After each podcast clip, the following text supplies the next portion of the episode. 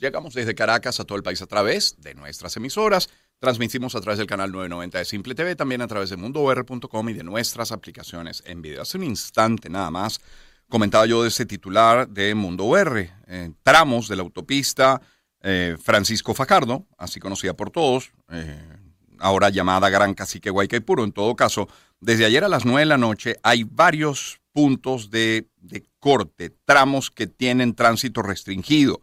Estamos hablando a la altura del Indio Huaycaipuro, cerca de Plaza Venezuela, en la avenida Bolívar Sur 17, incorporación a la autopista desde las avenidas Bolívar y Lecuna, distribuidor La Araña y parte baja de la autopista Valle Coche. Tenemos en la línea telefónica a nuestro compañero periodista Román Camacho. Román, buen día, ¿cómo estás? Muy buenos días, Román. Muy bien, ¿y tú? Eh, muy bien. ¿Has podido circular? ¿Has podido transitar? ¿Cómo está el, el flujo de vehículos por alguno de esos puntos, Román?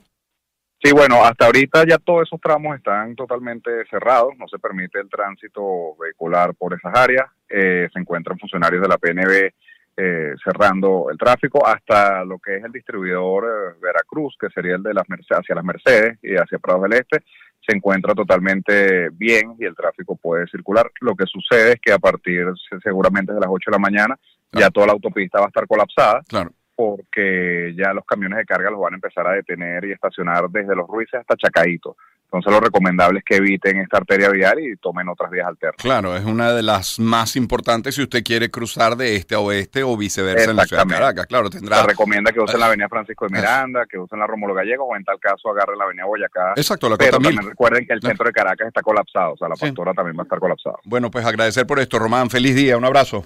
No, igualmente, mi hermano. Román Camacho con nosotros, periodista de Unión Radio. También a propósito de este cierre, repito, el argumento es conmemorar los 20 años de la declaración antiimperialista del comandante Hugo Chávez. Siete, once minutos de la mañana. Me van a disculpar, a lo mejor lo largo.